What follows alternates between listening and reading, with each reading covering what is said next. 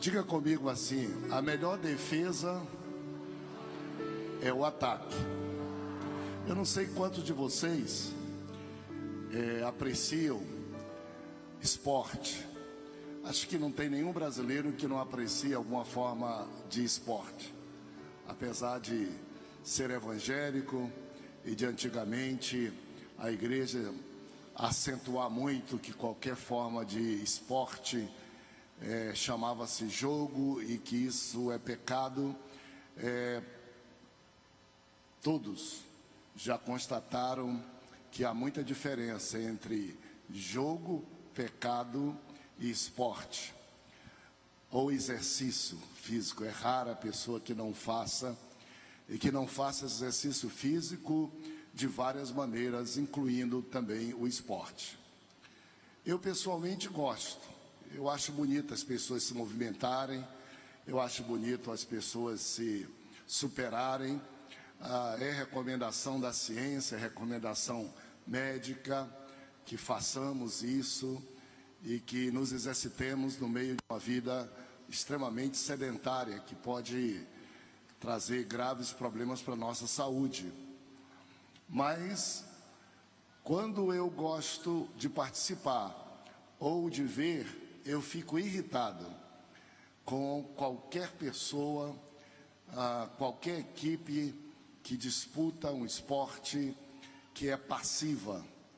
Passiva é que entra só para se defender, que entra só para parar o que os outros estão fazendo, que entra só para ter um resultado nulo de uma partida seja ela de futebol, seja ela do que for. Eu acho horrível.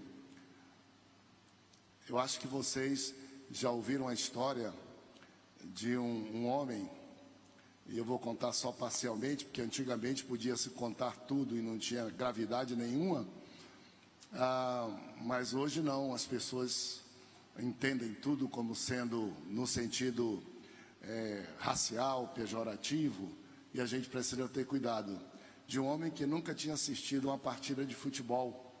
E ele foi assistir uma partida de futebol. E ele viu 11 entrando de um time, 11 entrando do outro time, um juiz lá no meio, colocaram uma bola e eles começaram a jogar a bola um com o outro e, e em determinado momento se machucavam um no outro. E terminou a partida, o, o colega que convidou esse, homem para assistir, disse: Que tal? Você gostou da partida? Ele disse: Olha, eu gostei, mas se fosse eu, eu dava uma bola para cada um e não precisava nada disso. Precisava ter vindo aqui, não precisava ter pago a, a, a entrada, não precisava gastar energia, não precisavam eles aparentemente disputar uma bola só. São 22, dá uma para cada um e está desfeito todo ah, o espetáculo que vem. Eu não sei com você, mas eu acho que você é assim também. Em qualquer coisa que você faz, você gosta de fazer, você gosta de ser ativa, você gosta de conquistar alguma coisa. Pois é, esse princípio, ele é um princípio que vale também para a vida cristã. Eu não sei se você concorda comigo, mas muito de nós, muitos de nós, está vivendo a vida cristã passivamente, só se defendendo, só com o pé no freio, só olhando para o retrovisor, só com medo das coisas. Como é que você sabe isso? Você sabe porque você encontra essa pessoa e sempre ela está choramingando. Essa pessoa sempre está dependendo só da oração dos outros. Essa pessoa sempre está desanimada, que se você chegar perto dela também se desanima. É, essa pessoa está sempre querendo desistir da vida. Esta pessoa está sempre dizendo assim: eu tomara que Jesus venha logo, porque se ele não vier logo, eu nem sei o que será de mim. Eu não sei se a fé que eu tenho vai durar. E há alguns até que chegam a dizer assim: eu estou muito perto de me desviar. Uma declaração absurda, bombástica, negativa. Ou seja, eu não sei se a minha fé durará até amanhã, até depois, até Jesus voltar. São declarações que, sendo dadas por você, tem alguém que tem muito interesse de ouvir suas declarações. E esse alguém é aquele que a Bíblia diz que vem para roubar, matar e destruir, que é Satanás, que é o inferno. A Bíblia diz que ele ruge em redor de nós como leão, procurando quem possa tragar. Enquanto você se fizer e for forte, se fizer de forte, ótimo. Se você der primeiro sinal de fragilidade, principalmente você de dentro para fora, Satanás faz um banquete de você, um banquete da sua vida, você se torna alvo primordial, alvo preferido de Satanás, e não só você, mas também você abre uma vulnerabilidade aí para sua família e para sua casa. Vocês já viram pessoas assim? É provável até que você esteja identificando essa pessoa com você mesmo. Eu li um salmo onde não existia dúvida nenhuma. O escritor do salmo disse assim: Eu tenho um pastor e eu não preciso de nada, eu não vou depender de nada fora dele. Nele eu tenho tudo. Ou seja, o Senhor é meu pastor e nada me faltará. Realmente o significado é: quem tem o Senhor como pastor tem tudo. Antigamente nós cantávamos um hino que eu acho que muitos de vocês aqui devem lembrar. Tem algumas pessoas idosas que dizem assim: quem tem Jesus tem tudo, quem não tem, não tem nada.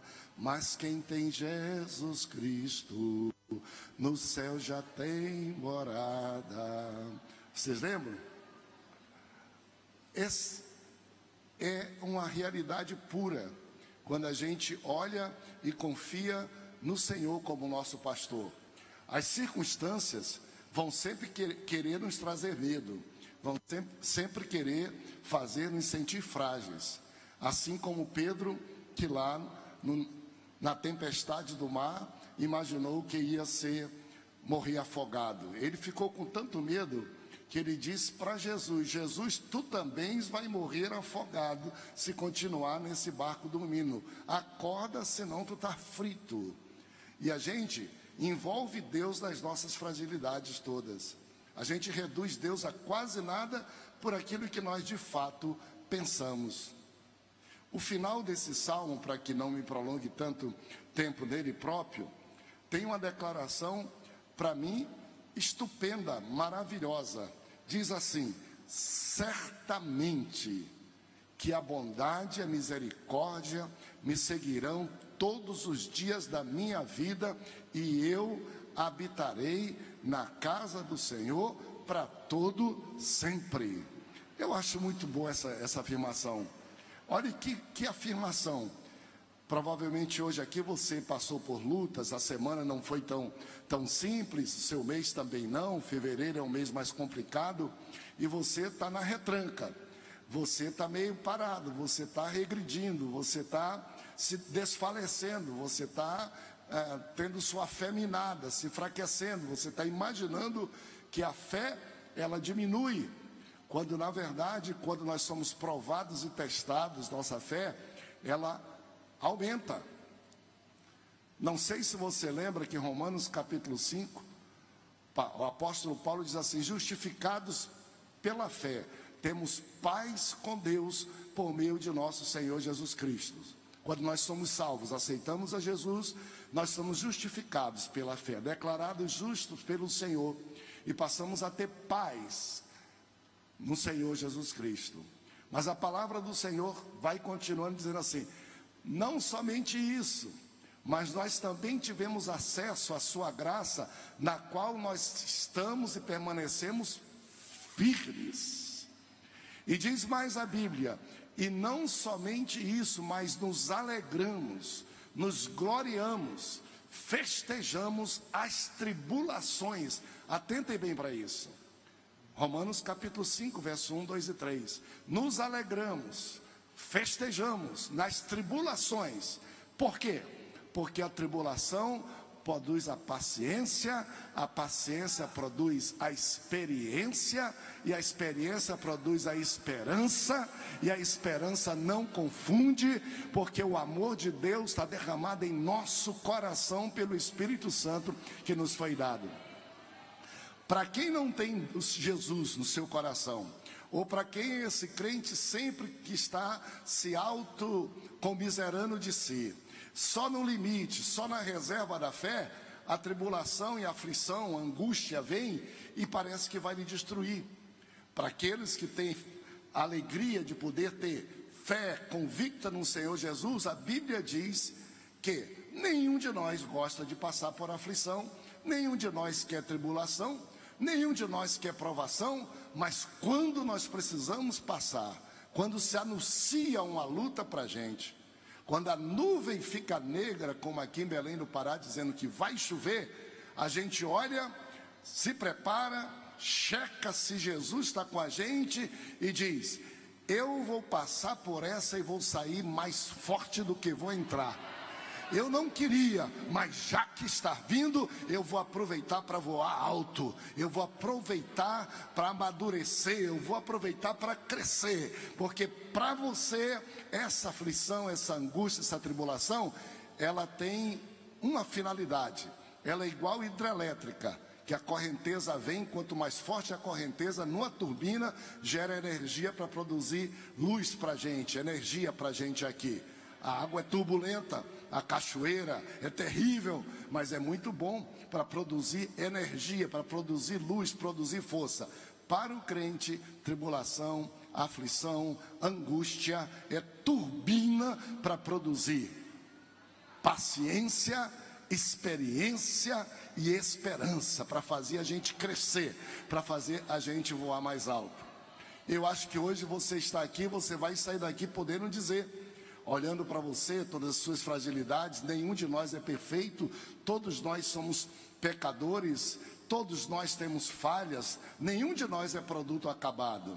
Todos nós somos pessoas que precisamos de Jesus, já fomos salvos, estamos no caminho da fé, e no caminho da fé, ainda assim, deslizamos. Mas a palavra do Senhor diz assim: que se nós andamos na luz e andarmos na luz como Ele na luz está, nós temos comunhão uns com os outros e o sangue de Jesus Cristo nos purifica de todo o nosso pecado.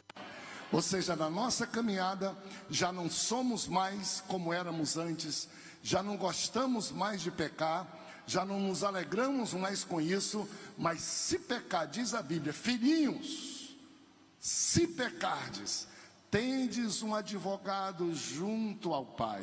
Se a tua consciência te acusar, maior é Deus do que a tua própria consciência. E se confessamos nossos pecados, Ele é fiel e justo para nos perdoar o pecado e nos purificar de toda a iniquidade. Na vida cristã, todo o processo a gente sai melhor, a gente sai mais forte.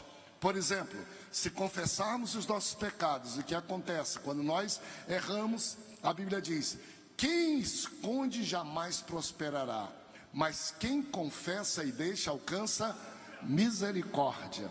E a Bíblia diz: se confessarmos nossos pecados, Ele é fiel e justo para perdoar o nosso pecado. Atenção, mas não nos deixa do mesmo jeito, não, e nem pior do que quando pecamos ou antes para perdoar os nossos pecados e nos purificar de toda a iniquidade. O que significa isso? Significa dizer que quando você, por uma fragilidade desliza, é sincero e você confessa ao Senhor, Ele é fiel e justo para te perdoar aquele pecado. Isso é líquido e certo, se você realmente se arrepende, porque Deus não é bobo e Deus não, não trata você pela palavra, Ele trata segundo o seu coração. Se você não se arrependeu, arrepender quer dizer o quê? Arrepender quer dizer reconhecer que pecou e querer não pecar mais e crer no Senhor Jesus que pode perdoar os seus pecados. Isso é os três passos do arrependimento. Não há arrependimento se você não reconhecer, porque você não reconhece, não necessita. E não há arrependimento se você também não confessar porque também você poderá ficar acostumado e habituado a esse hábito que você tem. Terceiro lugar, não há perdão se não tiver alguém que tenha poder para perdoar, que é o Senhor Jesus. Mas a Bíblia diz que Ele não só perdoa o nosso pecado, mas Ele aproveita esse processo que não é agradável, meu e seu, e ele faz uma operação que chama-se a operação de purificar da iniquidade. O que, é purificar da iniquidade? Purificar da iniquidade é o Senhor percebeu e você confessou que você é frágil naquilo que você está sendo vencido pelo diabo. E quando você confessa e você se arrepende e confessa, Deus lhe perdoa e ele purifica. Purifica é, ele lhe ajuda a não ficar sujeito, a não ficar dependente, a não ficar tendente àquela fraqueza. Purificar da iniquidade, iniquidade é propensão para o erro, iniquidade é pendor, é tendência, é queda para aquele tipo de erro. Então, quando a gente tem um tropeço, a gente confessa ao Senhor Jesus, o trabalho do Senhor não é só perdoar, ele nos melhora, ele nos purifica para na próxima vez a gente resistir àquele erro, resistir àquele pecado. É por isso que a gente vai crescendo. E a Bíblia diz que a vereda do justo é como luz da aurora que vai brilhando mais e mais e mais e mais até ser dia perfeito. Haverá um dia que você não precisará mais pecar, haverá um dia que você não precisará mais se arrepender, haverá um dia que você não precisará mais de ser purificado da iniquidade. Haverá um dia em que você vai poder dizer e vai dizer: onde está pecado, teu poder de ferir, teu poder de derrubar, e você vai poder desdenhar até da morte. Onde está a morte, o teu aguilhão? E você vai poder glorificar Deus, dizer graças a Deus que nos dá vitória por nosso Senhor Jesus Cristo. João, no capítulo 3 e verso 2 da primeira epístola, ele fala sobre isso. Filhinhos, somos filhos de Deus, isso é verdade. Pode ser que o diabo, pode ser que alguém bata no teu ouvido, você mesmo ou um parente, você não é filho de Deus, você não é tão perfeito, você não é tão santo. Diga para ele que a voz do diabo repreenda em nome de Jesus e diga: está escrito, eu sou filho de Deus. Filhinhos, somos filhos de Deus. Amados, somos filhos de Deus. Bata no peito e diga: Eu sou filho de Deus.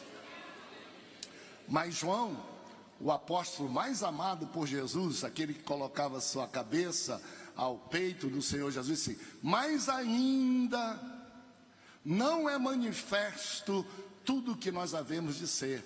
Ainda temos fragilidades, é verdade. Ainda pecamos, não como antes, é verdade não é ainda manifesto, conhecido tudo o que havemos de ser. Porque no dia em que o Senhor Jesus se manifestar, nós seremos semelhantes a, a Ele. Semelhantes a Ele pelo a sua vinda, quando a Bíblia diz que quem morreu e dormiu ou morreu em Cristo vai ressuscitar. Quem tiver vivo quando o Senhor Jesus voltar, vai ser transformado num abrir e fechar de olhos em corpo glorioso e vai subir para estar para sempre com o Senhor, onde não há mais dor, não há mais lágrima, não há pecado, não há morte. Ou seja, nós estamos num processo, minha gente. Um dia nós venceremos todas as nossas limitações, mas até lá você precisa ser animado. Você precisa se ajudar. E uma das formas da gente ajudar é confiar em Deus, é ser positivo em relação à vida, é depender de Deus, é confiar nele. Olhe, você que não valia quase nada, eu também não, éramos perdidos, éramos distanciados, estávamos inimigos de Deus, diz a Bíblia, Romanos capítulo 5 ah, também diz isso. Deus prova o seu amor para conosco pelo fato de ter Cristo morrido por nós, quando nós éramos ainda seus inimigos, pecadores. Ele nos alcançou, ele nos trouxe até aqui. Há muitos de nós que desconsideram o amor de Deus, e no primeiro problema, ou na primeira fragilidade, ou no primeiro deslize, já desconhece todo esse poder. E se Ele que nos buscou quando éramos inimigos, ele não pode nos ajudar, já que somos hoje filhos, amigos dele, já que somos servos dele. Ele não pode nos perdoar, Ele não pode nos ajudar, muito mais agora que seguimos ao Senhor Jesus. Você precisa ter confiança, você precisa dizer certamente a bondade e a misericórdia do Senhor me seguem todos os dias da minha vida, e eu vou habitar na casa do Senhor todos os dias da minha vida, e depois eu vou habitar na casa do Senhor para sempre. São duas casas que nós temos. A primeira casa aqui na terra. Como é fácil às vezes a gente olhar e encontrar uma pessoa lá fora e diz: "Nunca mais te vi na igreja, nunca mais te vi no culto, encontro de fé". Por quê? Ele disse: "Ah, você sabe, né, minha luta, os problemas, minhas fragilidades, minhas fraquezas, eu, eu fui embora e não voltei mais. Tem gente até que está hoje aqui e que está preocupado, que já ficou longo tempo fora da comunhão com o Senhor, servindo como objeto e brinquedo do inferno e do pecado.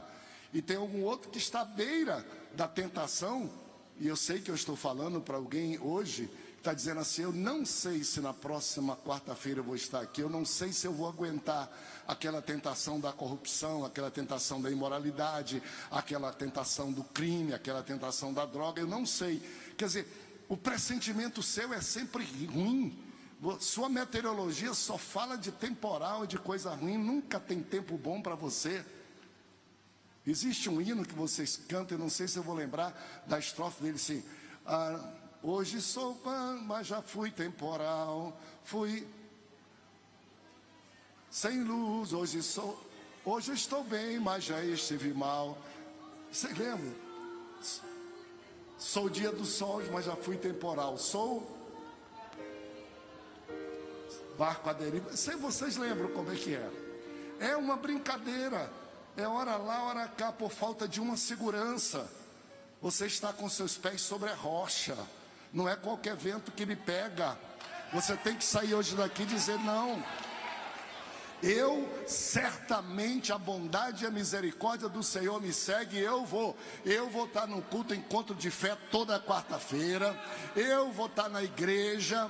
Eu vou estar quando você sentir que está um pouco mais fraco, sabe onde é o lugar de fraco? Aos pés de Jesus. Quando você sentir que está um pouquinho mais forte, aos pés de Jesus. Forte no mundo é mais fraco do que o mais fraco aos pés de Jesus, na casa do Senhor Jesus certamente a bondade e a misericórdia vão lhe seguir. E você vai habitar na casa, aqui na casa do Senhor, com os irmãos, no templo, no culto.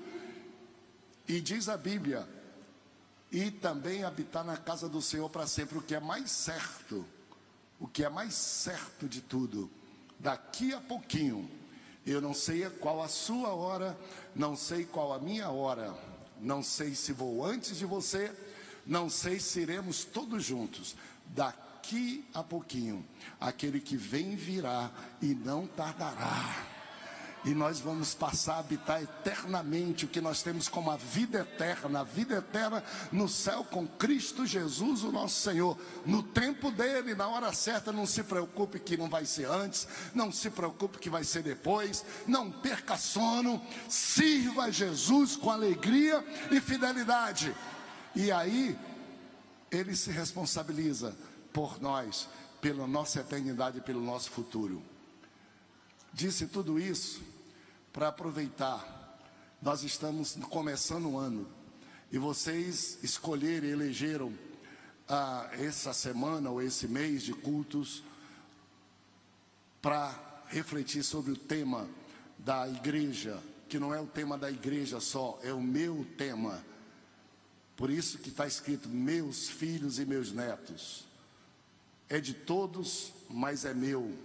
Quando nós começamos a pensar nesse tema, os irmãos vieram e disseram assim: Pastor, o correto é meus filhos e meus netos. E eu sei que poderia ser meus filhos e meus netos.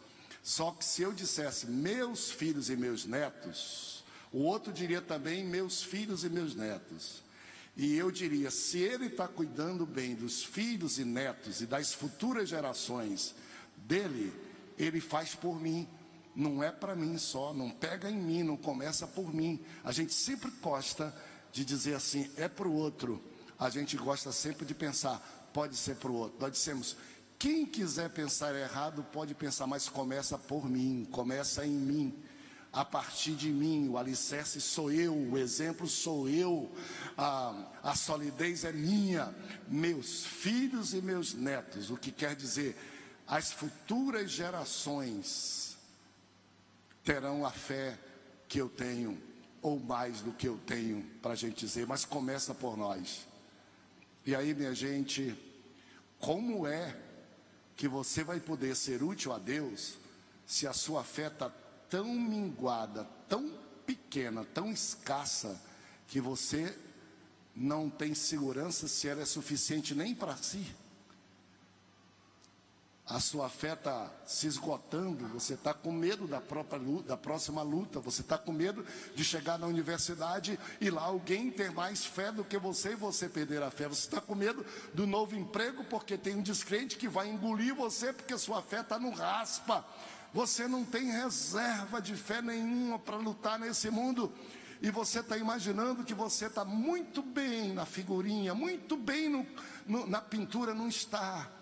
A Bíblia diz, por afirmação de João também, filhinhos, eu vos escrevi porque vocês são fracos, é isso?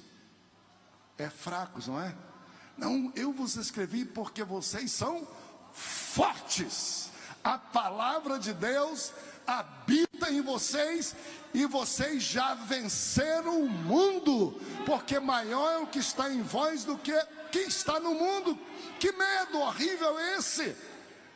Eu estou, dentro de mim está eu fisicamente sou frágil, mas Jesus está comigo, então eu, eu sou forte, maior do que que está no mundo, já vencemos o mundo, a palavra de Deus habita na gente, o que, que nós vamos ter medo? Porque nós vamos ficar olhando para a cara feia, pra, tendo receio de coisas todas que estão por aí de modo nenhum. Nós temos que ser agressivos na fé, nós temos que ir para o ataque, no lugar que a gente chegar. Nós é que devemos prevalecer, sem nenhum exibicionismo. Mas a palavra do Senhor diz assim: Vós sois a luz do mundo, gente. Luz, tem alguma coisa mais forte do que luz? Quanto mais treva houver no lugar, a menor luz brilha mais. Um paviozinho de vela e de lamparina numa escuridão dessa daqui é a coisa mais notória e dissipa toda a treva que venha por onde ela for passando. Nós somos, deixe-se ser, creia.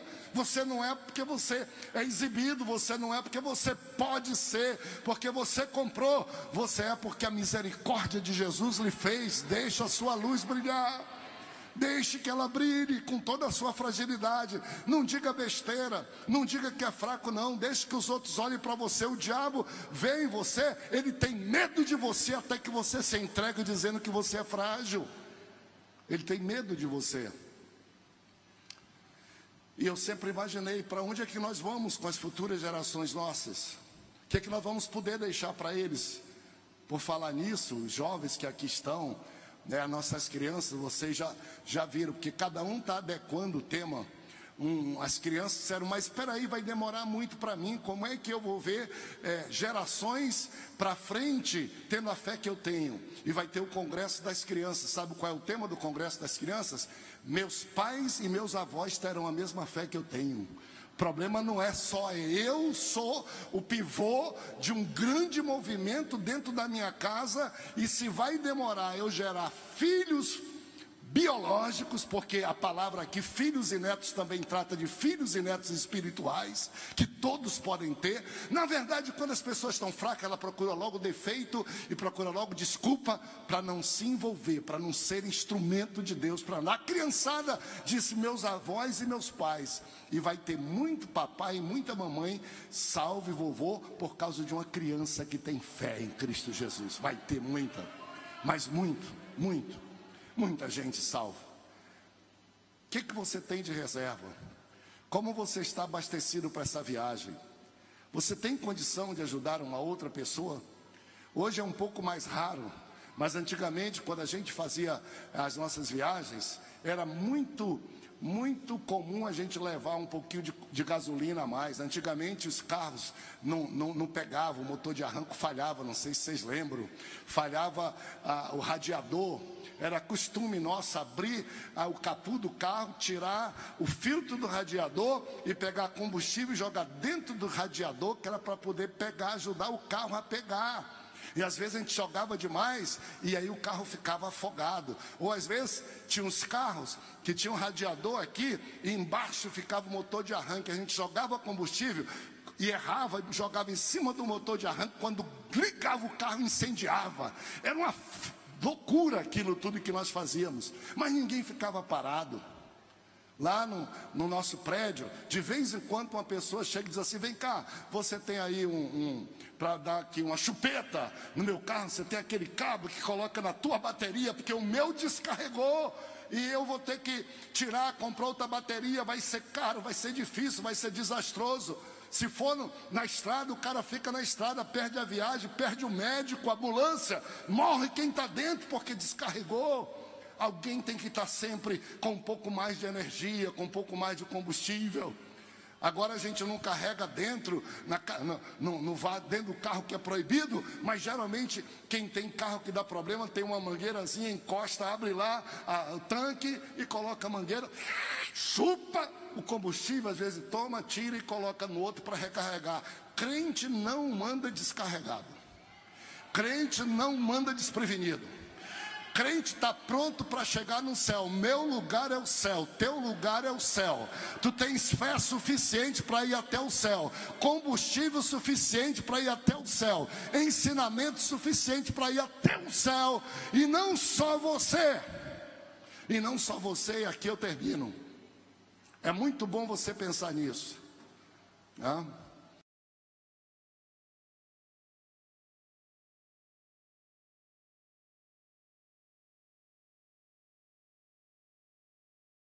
Forma é tão triste. Como é que você deve ser? Como é que Deus quer que você seja? Como é que Deus está preparando você para ser? Sabe como é? Vou lhe dizer, fique em pé comigo para a gente terminar. Como é que Deus está querendo estar lhe vendo? No capítulo 16 de Atos, um homem carcereiro, um homem, um homem mau, ele pegou Paulo e Silas colocou no cárcere mais duro, na solitária, mais dura da sua prisão. E ele era um homem mau, mau com a família.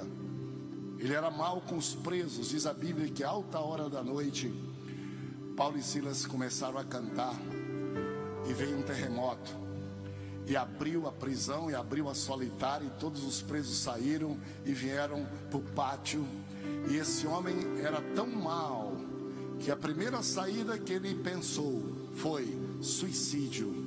Quando ele viu os presos ali, ele pegou a sua espada e ele ia suicidar-se. Era a última coisa de mal que ele queria fazer. A família estraçalhada, a vida profissional também. Ele deveria ter tantas falhas junto ao seu chefe que ele disse: com essa daqui, desses presos fugindo, ele não me dá mais emprego.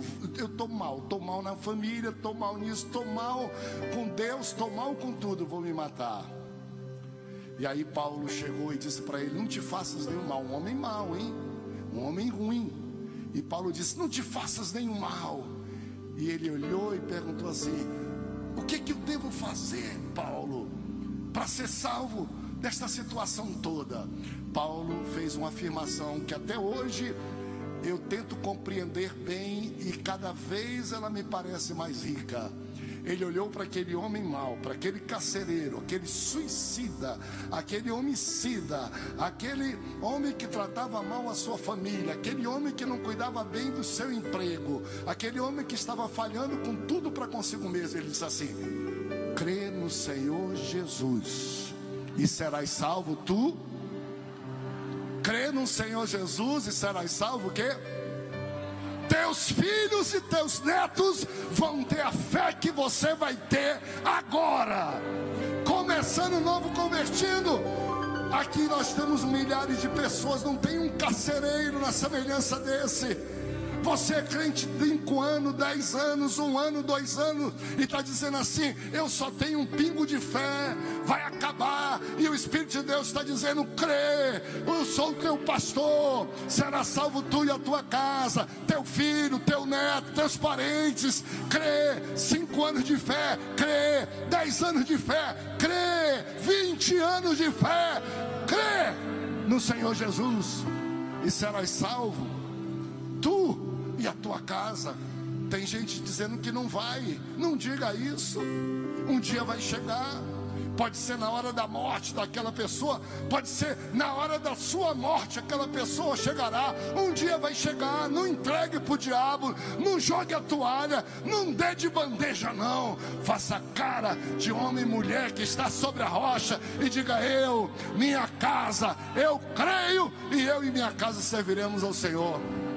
É isso que eu chamo de ataque é melhor do que defesa. Defesa é tudo que é desculpa que eu disse, ataque é o diabo está dizendo: vou te passar rasteira, vou te vencer, vou te derrubar, você não vai aguentar. A gente já sabe, a Bíblia diz que o diabo ele se transforma em anjo de luz para nos enganar.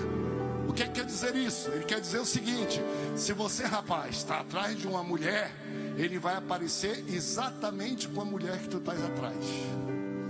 Se você, moça, está atrás só de um macho, de um homem, te prepara que vai aparecer talhadinho para você e o inferno já vai dizer: tá aqui que eu vou te passar rasteira. Se você está esperando uma riqueza fácil, uma riqueza corrupta, você ser bem de vida, enganando os outros, o diabo vai se apresentar para você hoje ou amanhã. Dê uma olhadinha para ele e diga: O sangue de Jesus te repreenda, Satanás. Para trás de mim, Satanás. Eu, não sou eu, eu sou positivo, eu sou atacante, eu estou na frente da equipe da seleção de Jesus. Sai da frente porque você não vai me derrubar. Eu vou salvo. Ainda minha família vai comigo também. Meu filho vai comigo. Meu neto vai comigo.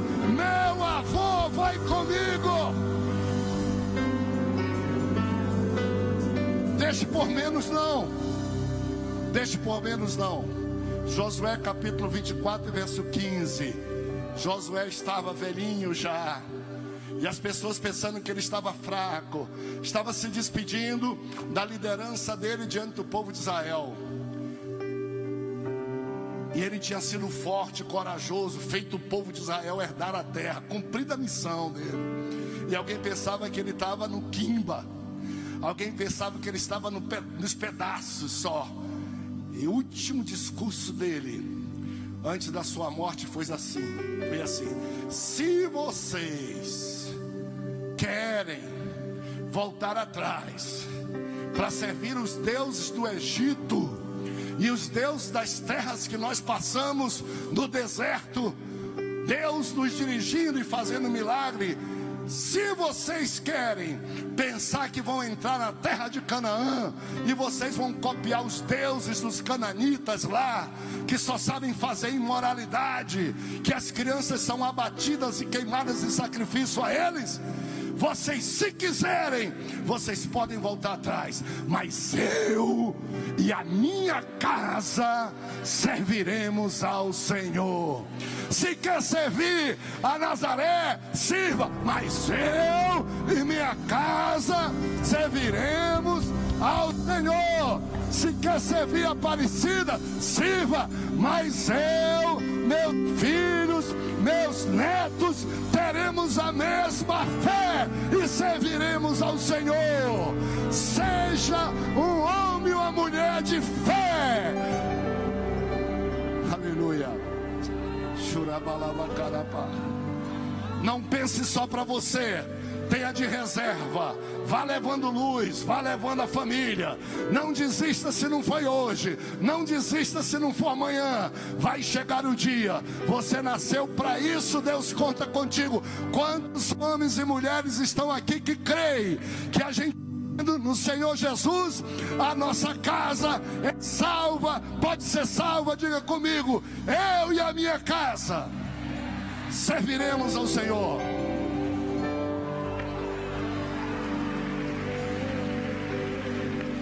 Dê um brado de glória a Deus bem forte se você crê que você e a sua casa servirão ao Senhor. Dê um abraço em três pessoas perto de você. Diga, te anima por você e toda a sua casa.